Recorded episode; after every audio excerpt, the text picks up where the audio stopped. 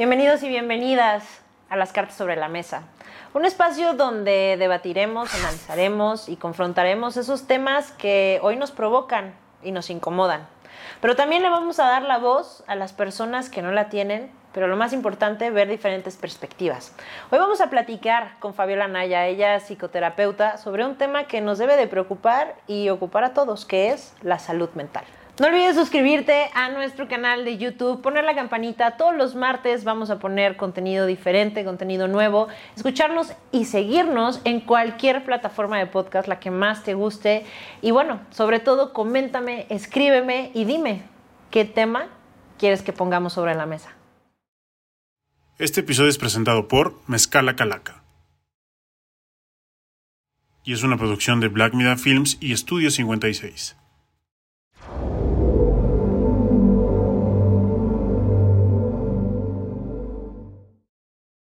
Fabiola, qué gusto tenerte aquí. Por fin se nos hizo volver a entrevistar. Salud, por eso un mezcalito, ¿por qué no?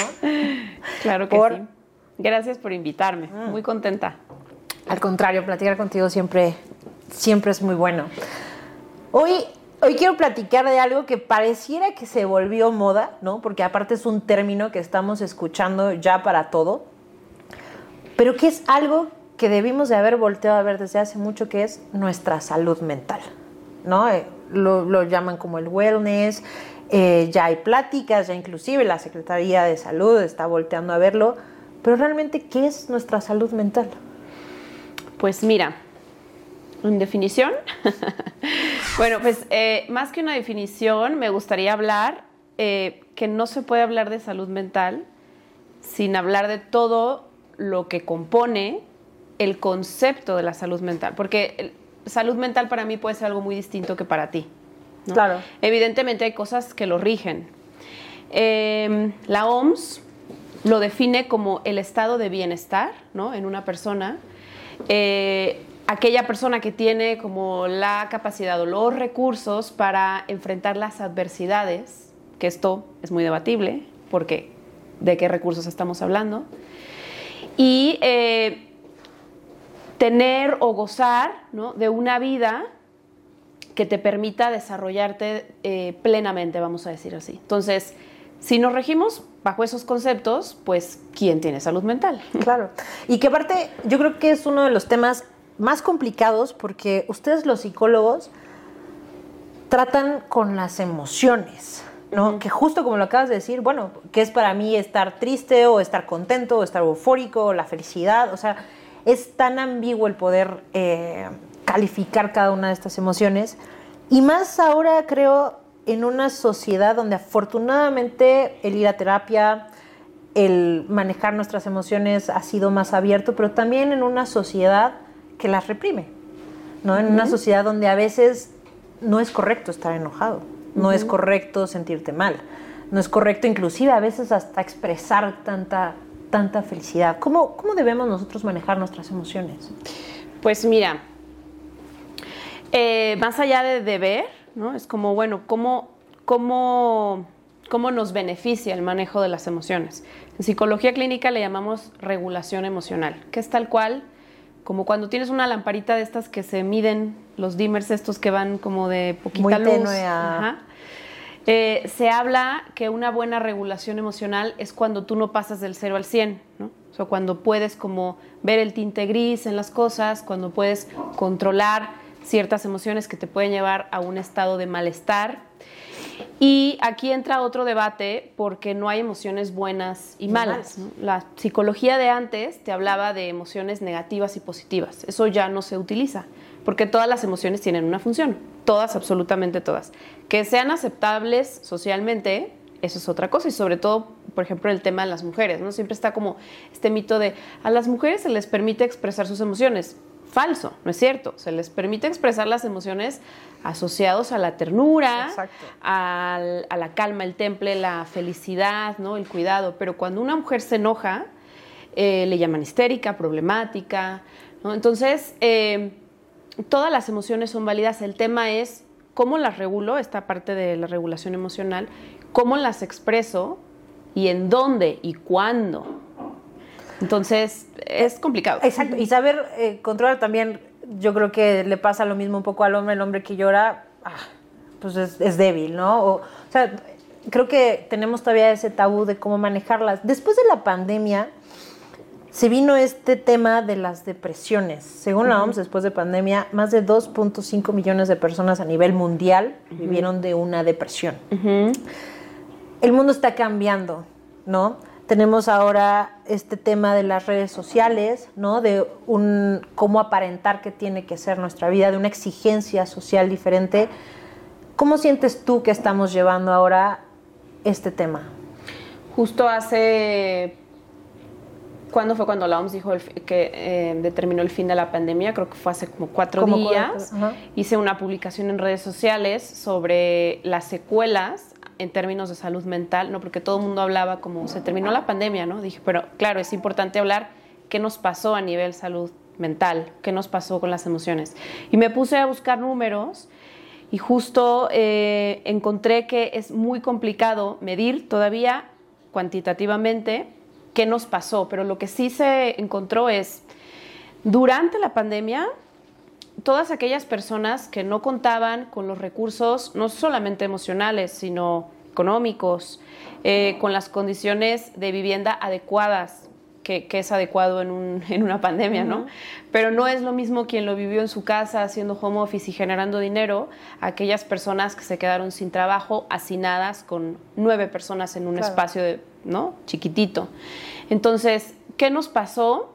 Que todas aquellas personas que ya traían como una predisposición para desarrollar algún trastorno mental, lo desarrollaron y lo desarrollaron sin recursos para atenderse, porque también es muy importante hablar de esto. El acceso a servicios de salud mental es un privilegio.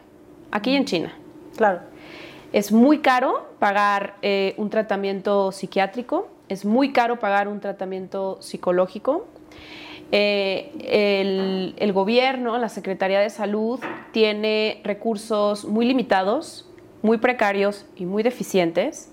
Entonces, las personas que hacen uso de eh, los servicios de salud mental públicos es una ruleta rusa. Te puede tocar una persona que no esté tapada de chamba y que haga bien su trabajo y, a lo mejor otra persona que no, ¿no? Y no es una crítica hacia quienes están ejerciendo el trabajo, es una crítica hacia el sistema, ¿eh? Aclaro. Justo, porque como dato, el 2.1% del presupuesto que tiene la Secretaría de Salud va destinado a la salud mental, o sea, es nada, para justo lo que tú dices, que aparte es un proceso de tiempo, o sea, no es como quizá otros doctores que dices, oye, pues es que me duele, ah, pues te veo una vez, te hago una buena consulta, te doy tu medicamento y listo, ¿no? Se quita el malestar. Este es un ir a terapia es un trabajo de tiempo, de constancia. Claro, pero también el seguimiento psiquiátrico.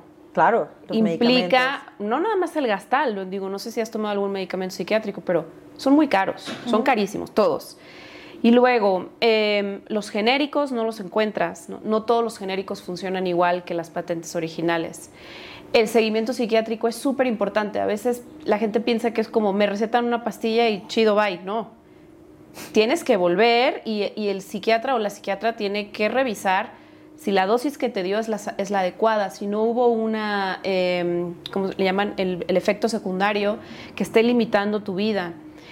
Un buen tratamiento para cualquier trastorno mental o patología mental implica eh, si es necesaria la intervención psiquiátrica, porque no siempre es necesaria, pero también la psicoterapéutica. Y aquí también hay mucho desconocimiento porque hay poca regulación entre los profesionales de la salud mental. Por ejemplo, en Estados Unidos, ni de broma tú puedes poner un consultorio y decir, doy terapia. No, porque tienes que registrarte, tienes que dar tus cédulas, ¿no?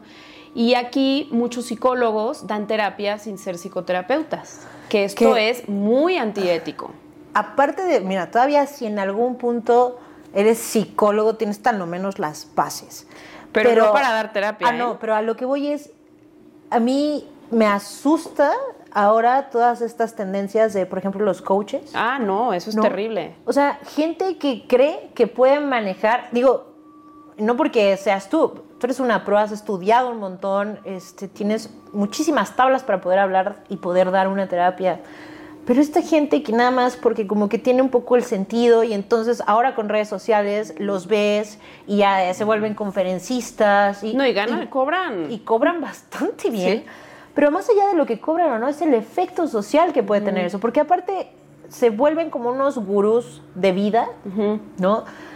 Y realmente no estamos atacando el problema que quizá esta persona tiene. No, no, no solo no lo están atacando, lo pueden estar agravando. Es que bueno que tocaste este tema. También el otro día hice una publicación en redes sociales y no sabes cómo me llovió el hate de gente que estaba defendiendo, bueno, hice un reel de una consteladora familiar, que si tienen la oportunidad de constelar, desaprovechenla. Porque, porque este, esto no es una opinión personal, ¿eh? O sea, quiero que quede claro que no es nada personal, es hay evidencias que las constelaciones familiares son una farsa, no solo una farsa, tienen un sistema sectario detrás y no solamente eso, las consecuencias de las constelaciones familiares son gravísimas. Graves que pueden llevar a personas a intentos de suicidio, graves que pueden provocar un brote psicótico y no tienen las herramientas para contenerlas. Entonces tú no puedes hacerle eso a una persona. O sea, equivale como ir a un doctor y que te inyecte agua ¿sabes? Porque yo sé inyectar. Y entonces yo bendije esta agua, o bendecí, y, y te inyecto el agua. Entonces, no. Y tampoco quiero sonar desde el lado meritocrático, porque también yo sé que no todo mundo tiene la oportunidad de prepararse para hacerlo, pero sí siempre hago como hincapié en que no puedes dejar en manos de cualquier persona tu salud mental. Tienes que asegurarte que esa persona tiene las credenciales para hacerlo, ¿no? Y los psicólogos no están capacitados para dar terapia. La psicología es una carrera base, es como, es como si un médico general te quiere operar del corazón. Claro. Dices, no, o sea, yo voy con un cardiólogo, porque ¿qué hizo el cardiólogo? Estudió medicina general y luego hizo su especialidad y probablemente tiene una subespecialidad, ¿no? Que son muchos años de estudio. Entonces, es lo mismo con los psicólogos. Cuando, tú, cuando nosotros estudiamos la carrera de psicología, no te dan ni una base, ni una para dar terapia. Te, enseñan las bases del comportamiento humano, la ciencia del comportamiento humano, pero eso no te capacita. Para capacitarte tienes que hacer o una especialidad o una maestría en un enfoque psicoterapéutico que duran por lo menos dos años y tienes otro año de prácticas supervisadas. O sea, estás hablando de los cinco años que dura la carrera de psicología más otros tres. ¿no? Entonces, no puede un recién egresado decir, soy psicólogo, pongo mi consultorio. Porque imagínate, te llega un caso que no puedes manejar y bueno, lo ético sería decir, disculpa, no, no, ya no, puedo, no puedo atenderte. Pero se avientan luego unas intervenciones muy creativas que, pueden dejar a la persona mal. Muy dañada. Y, es muy injusto porque cuando tú vas y buscas ayuda en términos de salud mental, más porque te sientes mal. O sea, estás buscando que alguien te ayude, ¿no? Como, ¿qué hago con esto? ¿Qué, esto es normal, este, me está pasando esto, tengo este problema, ¿qué hago? ¿no? O sea, estás buscando ayuda. Y lo mínimo que mereces pues es alguien que te ayude. Claro. no alguien que te deje peor.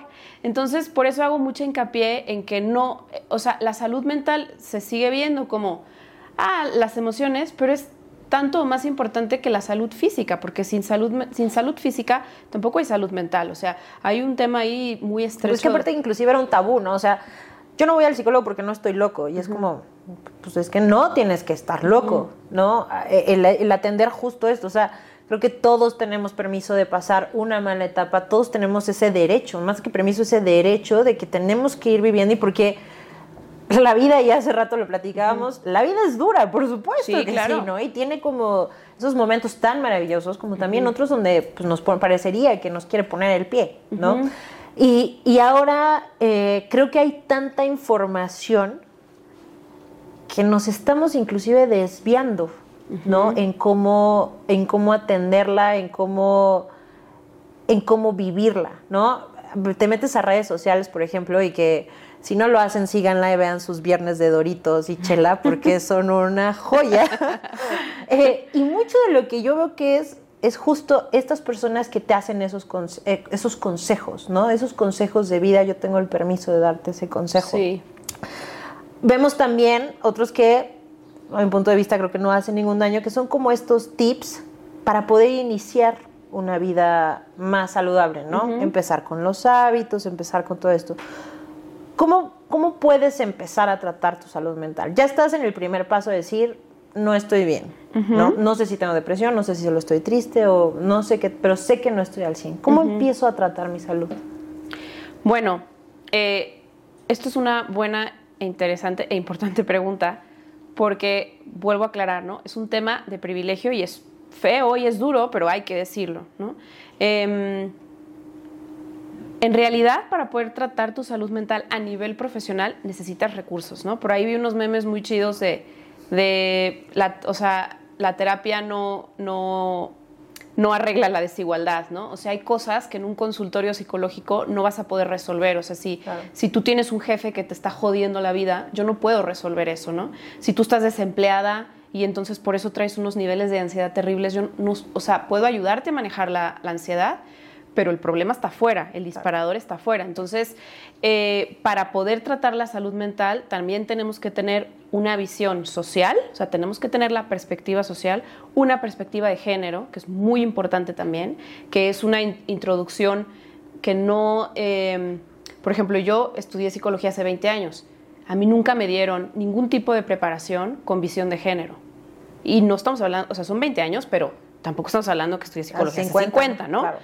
Eh, yo me fui como deconstruyendo en mi práctica psicoterapéutica, porque yo hago psicología feminista, psicoterapia feminista, porque, bueno, primero porque soy mujer, por una serie de cosas eh, relacionadas a mi trabajo, pero tampoco puedes hablar de salud mental si los profesionales que te atienden, y no, no estoy hablando nada más de los psicoterapeutas o de los psiquiatras, sino de las médicas, los médicos, ¿no? De a quien tú vayas, tiene que tener eh, un, un enfoque de género en sus ojos, un enfoque no pesocentrista, ahorita te digo cómo se relaciona también eso, porque eh, la gordofobia está muy cañona, entonces si tú vas al, a una psiquiatra o a un psiquiatra que no es pesocentrista, te va a decir, claro, es que tu depresión es porque estás gorda, ¿no? Porque sí te lo dicen, o sea, sí te lo dicen. Entonces, eh, para tratar la salud mental, primero hay que revisar cómo están todas tus áreas. Es como hacer un escáner de a ver, ¿cómo está mi área familiar? ¿no? ¿Cómo, cómo está con quien tú vivas? A quien tú consideres tu familia, porque los parientes no son familia.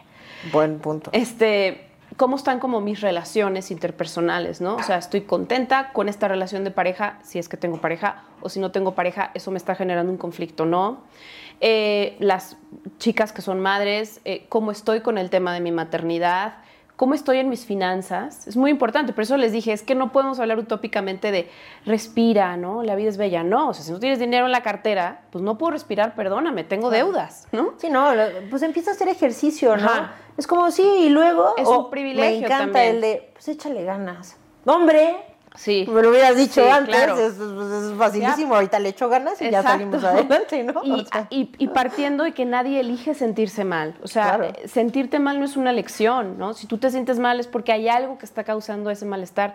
Nadie lo elige. Es como, pues tú solito te metiste en esa situación o no. O sea, no sabes la serie de factores que me llevaron a esa situación, porque también eh, en términos de salud mental se puede revictimizar mucho a la persona. la revictimización es un tema muy, muy importante, ¿no?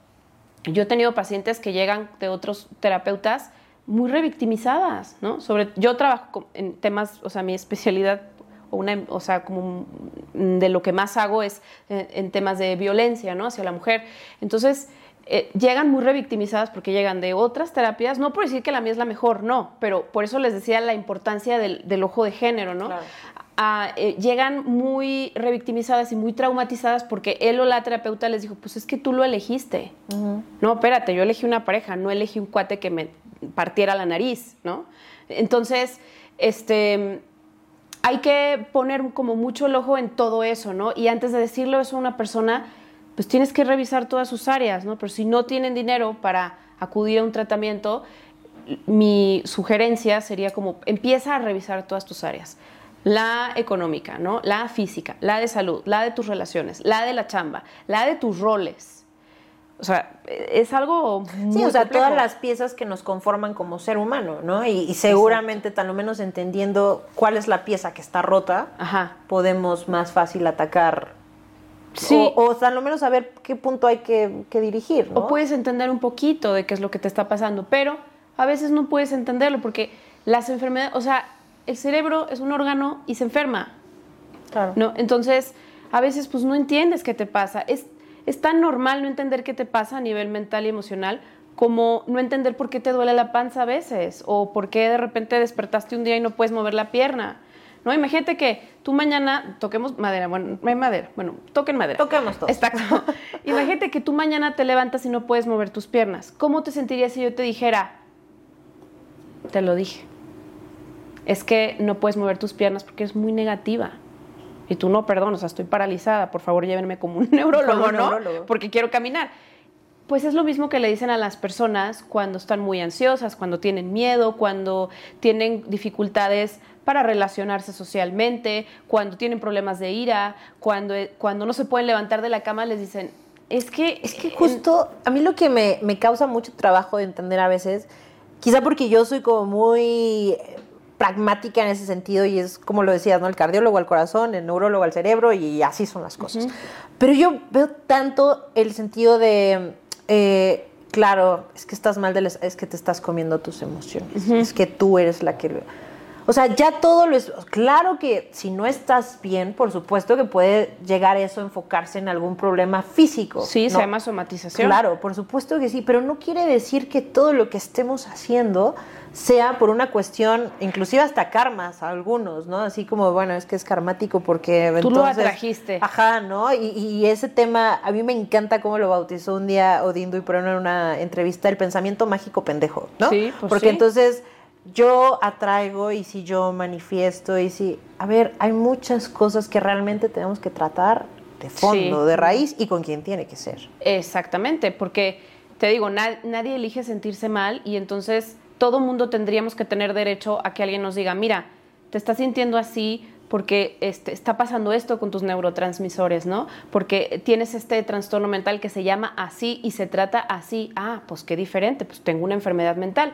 Pero es que hay mucho mito alrededor. O sea, si yo te digo, yo tengo una enfermedad mental, dices, ah, sí, por eso habla raro. O por... e-". No, o sea, las enfermedades mentales son pues a lo mejor tú tienes ahorita una enfermedad, puede ser mental o física, ¿no? Y, y eres una persona funcional. Claro. O sea, no quiere decir que porque tengamos una enfermedad mental somos personas raras y extrañas. Hay enfermedades mentales que sí eh, Causan un daño físico. Causan, no, y además, exacto, este, Notorio. además que disminuyen la funcionalidad de la persona, ¿no? O sea, que no pueda a lo mejor trabajar o que no pueda cuidar de otras personas, pero como cualquier otra enfermedad física que te puede causar alguna incapacidad, ¿no? O sea, Claro. si, si tienes un este, reumas, ¿no? Si tienes artritis, pues a lo mejor no puedes caminar y a lo mejor no puedes cuidar de un bebé, pero eso nadie lo ve raro, dicen, ah, no, sí, es que tienes tú en tus huesos, pero si yo te digo, ah, es que yo tengo este trastorno de ansiedad generalizada, ah, pues sabe qué es, pero pues con razón es pues, medio suena- rara. Exacto, ¿no? Pero suena grave, ¿no? Exacto. Y no, ¿no? O sea, este, se estima que, por ejemplo, el 60% de la población mexicana tiene un trastorno de ansiedad. Hay muchos trastornos de ansiedad. Eh, más o menos la misma cantidad, un trastorno del estado de ánimo. Muchos trastornos del estado de ánimo. Uno de ellos es un tipo de depresión, pero hay muchos tipos de depresión y muchos tra- trastornos del estado Justo de eso ánimo. te quería preguntar. Por ejemplo, el índice de suicidio ha subido. Altísimo. Durísimo, pero durísimo. ¿Cómo podemos detectar en un ser querido? Porque esto no es cosa de los papás, ni es cosa de. O sea, en un ser querido en general, porque lo puede detectar un amigo, lo puede detectar quien sea. Cuando una persona no está triste, inclusive creo que hasta manejar bien las palabras, porque no ah, está depre. No, no, no. Si estás hablando de una depresión, estás hablando de otro. Puede estar Exacto. triste. ¿Cómo, ¿Cómo podemos saber cuando algún ser querido ya pasó de estar triste a ya está en algún tema de depresión? ¿Cómo, cómo se puede? ¿Hay algunos puntos que podemos Sí. notar? Eh, mm, a ver, te hablo como de los síntomas generales de la depresión. Aclaro que no se vayan a autodiagnosticar con esto. La persona que les tiene que diagnosticar, o sea, corroborar un diagnóstico es una psiquiatra o un psiquiatra. Los psicólogos clínicos estamos facultados para diagnosticar, pero siempre tenemos que referir a psiquiatría para que él o la psiquiatra confirme o, o diga, no, eh, perdón, te equivocaste y es otra cosa, ¿no? Em, por más de dos semanas, porque no es lo mismo estar triste, estar deprimido, pero Claro. estos, los siguientes síntomas que les doy son por más de dos semanas, por lo menos tres de los que les voy a mencionar, que estén todos los días por más de dos semanas. Modificación en tu conducta del sueño y la alimentación, que duermas mucho, que duermas poco, que comas mucho, que comas poco. Eh, pérdida del placer por la vida. Todas aquellas cosas que te generaban felicidad cómo salir con tus amigos, si son madres o padres, estar con sus hijos, si eres mamá de un perrito, De como nosotras somos. Exacto. este, Perrijos. Imagínate que un día te despiertas y te da igual loba, ¿no? Eso es llamativo. Eh, hay mucho sentimiento de culpa. De la culpa poco, poco se habla porque se asocia a la depresión una persona que está así y no. A veces las personas deprimidas están muy enojadas. Eh, la culpa de, de sentir que algo no anda bien, que no estás pudiendo como hacer tus cosas en el día a día y, y te sientes muy culpable porque pues como la gente no sabe que estás deprimido, a lo mejor tú ni sabes, te dicen, oye, pero no seas huevona, ¿no? Claro. Este, ponte, a- ¿por qué no te has bañado, no? Esta El es otra ganas. cosa, el echa- ajá, acércate a Dios, ponte a limpiar, ¿no? ¿He escuchado algunas? Ponte a limpiar, dicen. ¿En serio? Sí, ponte Ah. a limpiar y yo, "Ah, no. Bueno, la lista de Spotify de pachachar sí puede ser un Está- tanto... exacto, un antidepresivo. Sí, sí, sí ayuda, ¿eh? Este, está buena la de Está buena, la neta. Em, que chachear es un término muy horrible, no lo utilicen. es muy racista, sí. Eh, bueno, la pérdida del placer por la vida, em, ya les dije la modificación del sueño y la conducta, eh, la pérdida de em, los hábitos de higiene personal, o sea, bañarte te representa mucho, lavarte los dientes te representa mucho. Una cosa que es como automática si no estás deprimido, te lavas los dientes, te bañas, es- les cuesta mucho a las personas. Eh, hay mucho cansancio, hay aletargamiento en tu cuerpo, o sea, tu función motora está disminuida, porque recordemos que la depresión justamente deprime también el sistema nervioso central y pues el sistema nervioso central es tu computadora. Eh, puede haber llanto fácil o por el contrario ganas de llorar y no poder hacerlo. Muchos pensamientos eh, rumeantes, la rumiación es como este disquito rayado que no te puedes quitar. La depresión también cursa con estados de ansiedad. Entonces, normalmente una, una persona que está deprimida también va a sentir mucha ansiedad. Si quieren, luego hablamos de la ansiedad, que es otro tema también muy chido y muy interesante. Eh, me están faltando varios, pero bueno, más o menos les estoy dando como una idea. Hablaste del suicidio, no siempre hay pensamientos suicidas, pero sí cuando estás clínicamente deprimido piensas en la muerte. Hay una gran diferencia entre pensar en la muerte a empezar como a mm, planear, Planear. el suicidio, ¿no? Cuando ya, cuando ya hay pla- esta planeación, ya se le llama riesgo suicida. Cuando solamente piensa, se le llama ideación suicida. Es normal pensar en la muerte, también hay que hablar de esto, porque no, yo nunca he pensado en la muerte. Sí, sí has pensado en la muerte, nada más que no lo dices. A lo mejor no, no, no, no compras los artefactos para suicidarte. Pero mm, si piensas a veces, ¿no? Como, ¿qué pasaría si yo me muriera? A lo mejor te puede pasar por aquí, pero una persona deprimida no solo piensa eso, puede pensar, ¿y si mejor me muero? ¿Y si mejor ya mañana no amanezco? Eso habla de un grado de sufrimiento extremo, ¿no? Por eso siempre decimos que el suicidio se puede prevenir, porque si las personas no tuviéramos tanto mito alrededor y tú llegas un día y me dices, o sea, a mi amiga, imagínate que yo no soy psicóloga y me dices, creo que estoy pensando como en ya desaparecer. Si no tienes preparación en esto, no, ¿cómo crees? No, no, no, no, no, no, no, cállate, no, no lo digas. No, lo correcto es, a ver, háblame de eso, ¿qué pasó? No, pues me siento así, ok, pues yo creo que necesitas ayuda profesional, ¿no? Claro. Eh, y en la depresión, si esa ideación no se trabaja, o sea, si no, si no puede, por eso les digo, eso es un tema de salud mental, o sea, eh, perdón, de privilegio, ¿no? ¿Cuántas personas con ideación suicida tienen los recursos para atenderse?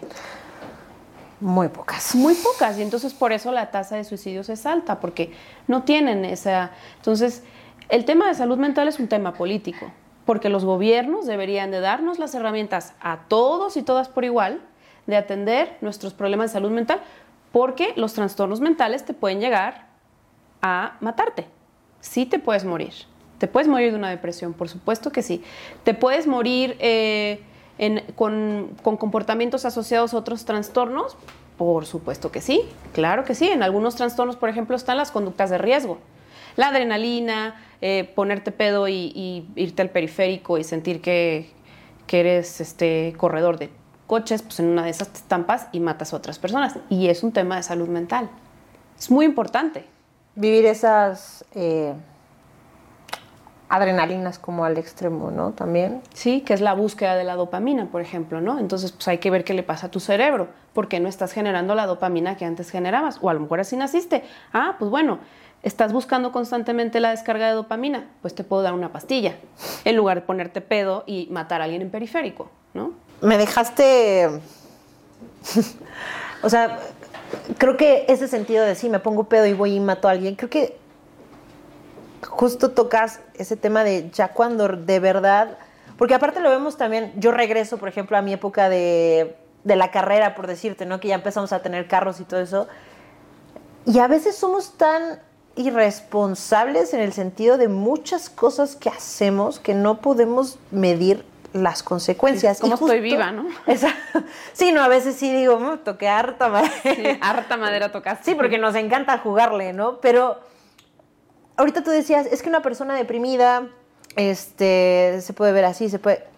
Hay muchos eh, memes que yo he visto que me dan mucho la atención. Por ejemplo, ponen la imagen de Robbie Williams, este actor que se suicidó, o el chef eh, británico, no recuerdo su nombre, donde dicen es que la depresión también se ve así, ¿no? Y dices, eh, es que yo lo veía, y la verdad es que yo veía que esta persona, pues, su vida seguía como normalmente la hacía, lo veía contento, ayer cenamos con unos amigos y, y de repente ya lo que decías, ¿no? De ese pensamiento de que pasó del pensamiento a compró los artículos, no sé, el veneno, la cuerda, lo que haya decidido hacer y tenía toda esa planeación, pero nunca, o bueno, tal menos mucha gente cercana dice es que nunca hizo ningún cambio. ¿Qué pasa con esas personas? O sea, es esa dualidad de, o sea, yo me los imaginaba como saliendo de su casa y literal poniéndose una máscara así, entro a casa y, así, ¿no? O sea, ¿qué pasa con esas personas? Pues es un tema justamente de no poder controlar ese malestar, ¿no? Em, las personas que, o sea, en el tema del suicidio, que es un gran tema, es muy interesante, digo, no, no interesante en el mal sentido, sino es, o sea, da, mucho de, análisis, em, es que cuando analizas bien cada caso de suicidio te das cuenta que sí había señales. Okay. Esto no quiere decir que las personas alrededor sean, culpables o responsables. ¿eh? Por favor, quítense esa idea porque lo primero que hay alrededor de alguien que se suicida es la responsabilidad y la culpa de los que estaban alrededor de por qué no lo vi. Claro. A veces no es tan fácil verlo. y em, también hay veces donde la persona ya lo decidió, ¿me explico? O sea, a mí me quedó muy grabado cuando fui a a Mérida, eh, inclusive en los mayas está la diosa del suicidio, por ejemplo, está representada con una mujer colgándose. Y lo que dice la cultura maya es, tú eres dueño de tu vida. Y no es a veces porque estás triste o por...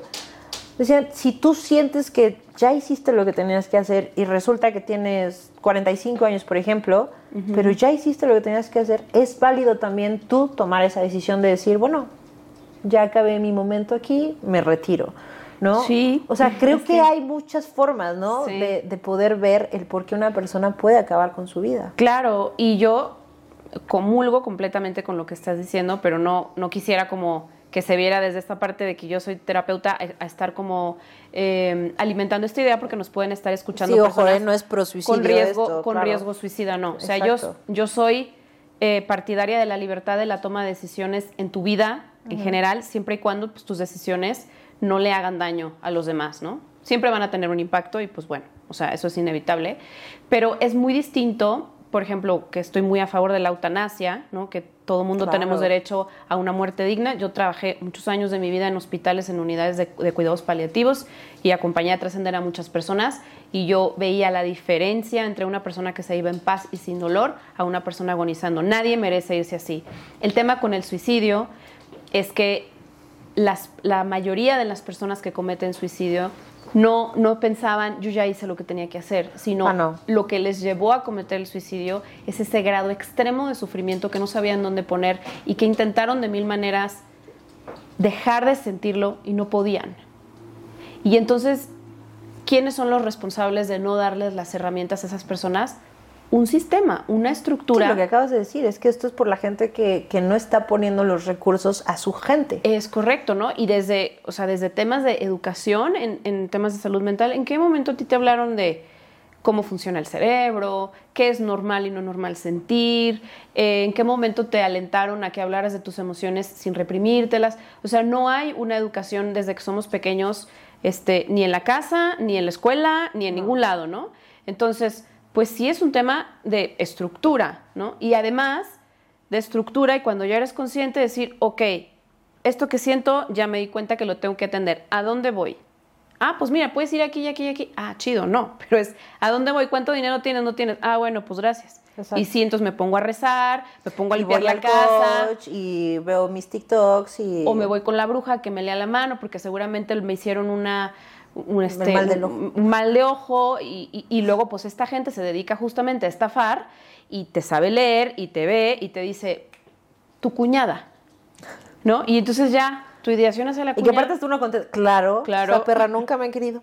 Seguramente. Porque- Es que sí, porque aparte Obvio. manejan también Sí. que les das la razón y es como, yo lo sabía. Desde que nos conocimos no hicimos. Y es, creo que también es como esa naturaleza humana que tenemos de justificar y de poner la responsabilidad de otro lado, ¿no? Yo creo que algo que yo admiro mucho de la gente es cuando a veces eh, de verdad los ves que dices, oye, agarro sus pantaloncitos y dijo, esto es mi tema, esto es mi responsabilidad, esto es para mí, y, y lo saca, ¿no? Pero también yo creo que es esa inconsciencia humana que tenemos por naturaleza, ¿no? Entonces, cuando te dicen no es tu responsabilidad, es de otro tema, se nos hace inclusive más fácil y pensamos que sanamos. Sí, y además, pues, o sea, aquí entra otro debate, ¿no? Es como, bueno, pero pues no todo el mundo tenemos las mismas capacidades para darnos cuenta. Claro. Entonces, eh, sí, o sea, es muy subjetivo. Depende mucho de dónde naciste, cómo naciste, eh, en, qué, en qué circunstancias naciste. Nosotras somos dos mujeres privilegiadas porque tenemos acceso a, eh, a la educación, ¿no?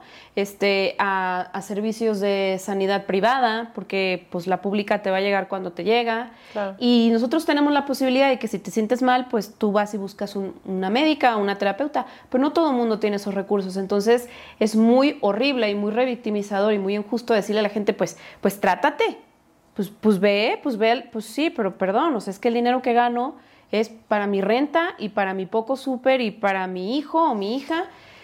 ¿Cómo podemos romper, por ejemplo, ese tema? Ya vamos a poner que el primer paso está resuelto. Tenemos la capacidad económica, ¿no? O sea, sí podría yo pagarme una terapia. ¿Cómo vas quitando ese tabú, por ejemplo, como pareja, de decir, oye, no estamos funcionando, vamos a una terapia de pareja? O al amigo que lo ves mal, decirle, oye, ve a terapia, no porque estás loco, ¿no?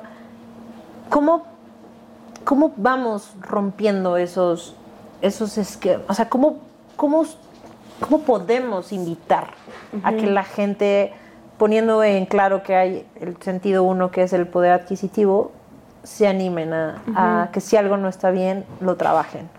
Pues la información, ¿no? La información es poder. O sea, las personas, por ejemplo, que tenemos cierta audiencia en redes sociales, lo cual es mi caso, pues tenemos una responsabilidad social de, Claro. de- o sea, no, no es mi deber, ¿no? Pero sí es mi responsabilidad informar con ética, ¿no? Y creo que todos los medios de comunicación tienen esa responsabilidad, que no todos lo hacen, ¿no? Si tú tienes un canal con información que le puede llegar a la gente gratuitamente, pues tu, tu deber es hacerles llegar toda la información posible que a lo mejor no les puede llegar de otro lado. Sí, Entonces, un contenido de valor. Exacto, ¿cómo podemos empezar a romper? Informándonos, porque muchos de los mitos y de las falsas creencias relacionadas a la salud mental vienen de miedos. De, ah, no, yo no estoy loco. El término locura ni existe, para empezar. Eh, vienen justo como de miedos, de qué me va a pasar, qué me van a decir, este, qué, me- qué- qué pastilla me van a dar, ¿no? Pero, ¿y qué tal que te informas un poquito de cómo se trata eso?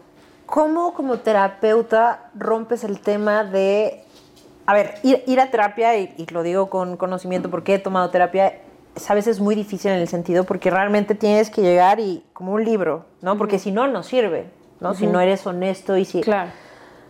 ¿Cómo vas como cebollita abriendo esas capas para ir literal diseccionando a la persona? ¿Cómo, ¿Cómo invitas a la gente a que pueda ser un poco más abierta? Porque mucha gente me dice, tengo para pagarlo, ese- pero yo por qué le voy a contar a un extraño mis problemas? Pero yo por qué me voy a abrir con un extraño? Sí, pero es que justo eso es la falta de información, ¿no? Es que no es ir a contar tus problemas, o sea, estás sometiéndote a un proceso, a un tratamiento que tiene una metodología, que está basada en ciencia. No es ir a decir, ay, me siento mal y, ay, no te sientas mal, no. O sea, es, vamos buscando los detonadores de tu malestar, a ver, cuéntame de esto, ¿sabes? Este, ¿Cómo lo hago? Pues bueno, con cada persona es distinto, pero Eh, simple y sencillamente hay que primero asegurarse de dos cosas, ¿no? Que la persona vaya por su propia voluntad, porque un tratamiento en terapia no funciona. Sí, sí, es a la fuerza. No funciona. O sea, no funciona llevar de la mano a alguien, perdóname. Claro. No funciona. O sea, no va a funcionar, ¿no? Y segundo, que haya un, un- lo que llamamos una adherencia al tratamiento. No es ir a vomitar tus problemas una vez cada dos meses. Eso no sirve. O sea, bueno, sirve, sí, porque te pueden dar contención y un par de herramientas en una sesión, ¿no? Pero no te estás sometiendo a un tratamiento. Y las personas necesitamos tratar las emociones, justamente porque, porque vivimos de emociones. Claro lo que decíamos, o sea, un tratamiento psicológico no es de, ah, toma tu medicina y se acaba el problema, ¿no? No. O sea, es algo de tiempo, es de constancia, es... O sea, a final de cuentas, sanar, no como lo quieras llamar, el corazón, la mente, el alma, los sentimientos, por supuesto que lleva trabajo, porque aparte por mucho tiempo se vino creando ese sentimiento o ese no lo vas a arreglar en dos patadas, ¿no? O sea, por porque algunas cosas pasan desde hace mucho tiempo, ¿no? De nuestra infancia, de cosas que, que tenemos guardadas de años. Y las expectativas, pues no aterrizadas a la realidad de, a mí me llegó a decir de, hola, este, yo nada más quiero tres sesiones. Digo, pues es que no funciona así. Claro. O sea, no Y te si voy a robar, cinco, no te voy a ¿cuánto me quitar cobras? tu dinero.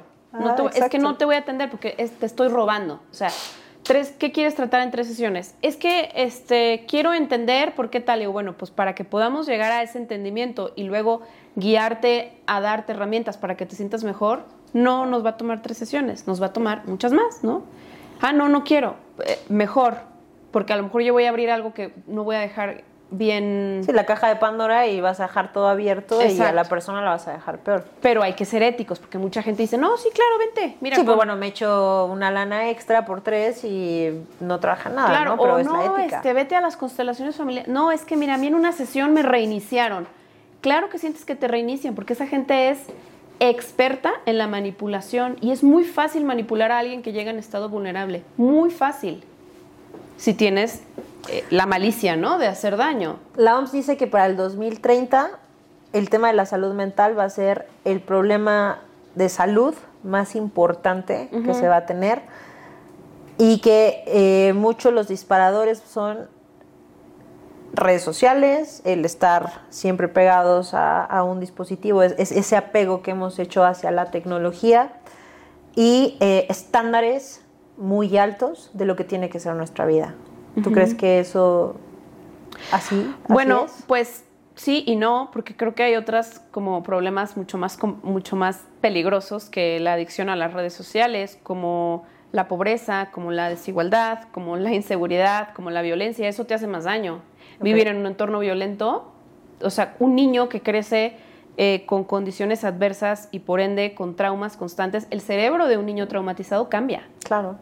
cambia, o sea, eh, cambia en, por ejemplo, tu amígdala, que es, es, este, la encargada de regular nuestras emociones, entre muchas otras cosas, se ha, se ha visto que en cerebros traumatizados la amígdala, la amígdala, cam- amígdala, perdón, La amígdala. cambia y entonces tu capacidad de regular las emociones se te deschavetó, ¿no?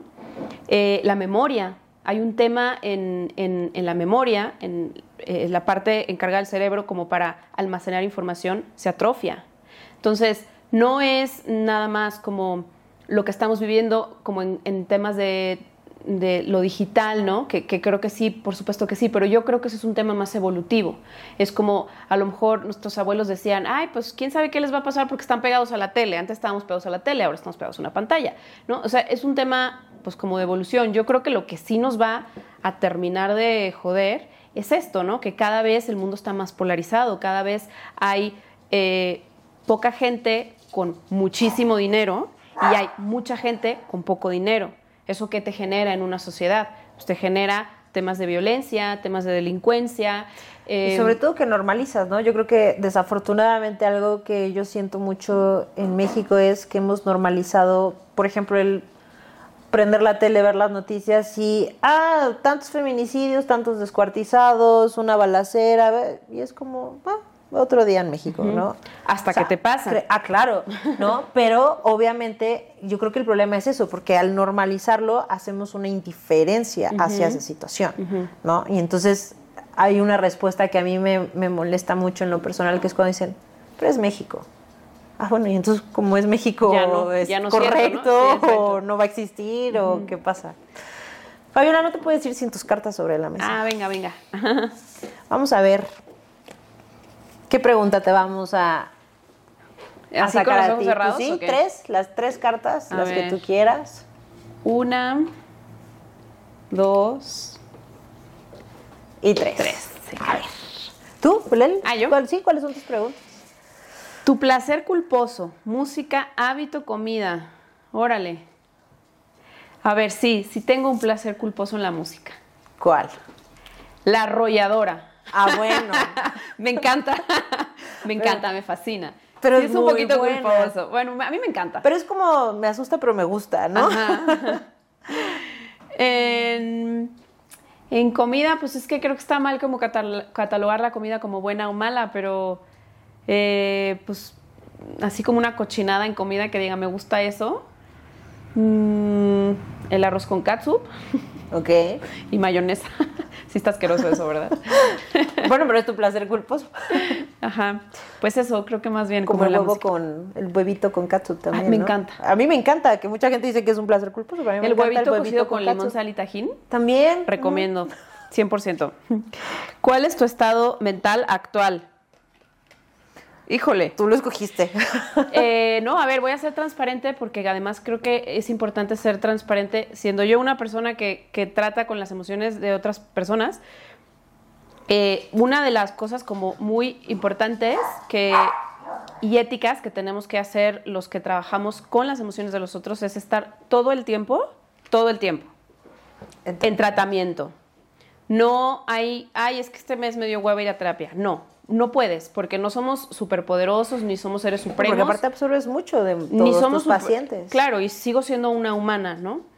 Eh, entonces, yo pues voy a terapia una vez a la semana y eh, también eh, acudo a consultas psiquiátricas cuando mi terapeuta considera que algo se está saliendo de control. Mi estado de salud mental ahora no es muy bueno porque ya después se los cuento en redes sociales. Me sucedió algo muy fuerte hace eh, en febrero.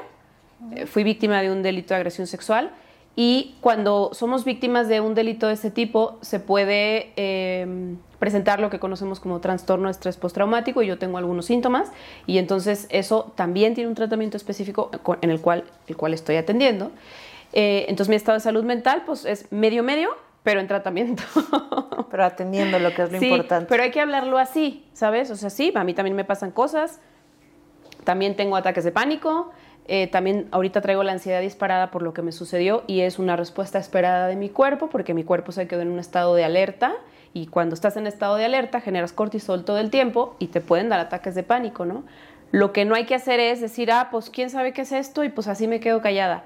Yo tengo la fortuna y el privilegio de poder entender qué es lo que me está pasando y buscar la ayuda Adecuada. adecuada. ¿Qué pregunta no te hice que te hubiera encantado contestar? Ay, no sé. ¿Quieres otro mezcal? Ah, no es cierto. este, El refil ahorita lo tenemos. Em,